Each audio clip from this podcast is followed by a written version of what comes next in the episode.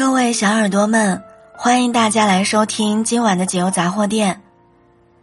今晚的晚安特辑，想跟大家说的是，治愈自己的方法，就是忙碌和早睡早起。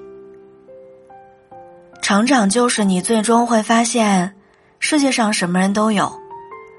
当你能够豁达的面对他们，拥有制怒之力，不再妄想强行改变谁，那将会是你自己的心声。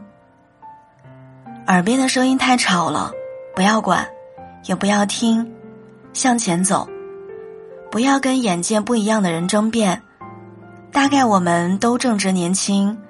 都带着自己的棱角相互碰撞，那些相处不来的关系里，我们都为之痛苦崩溃。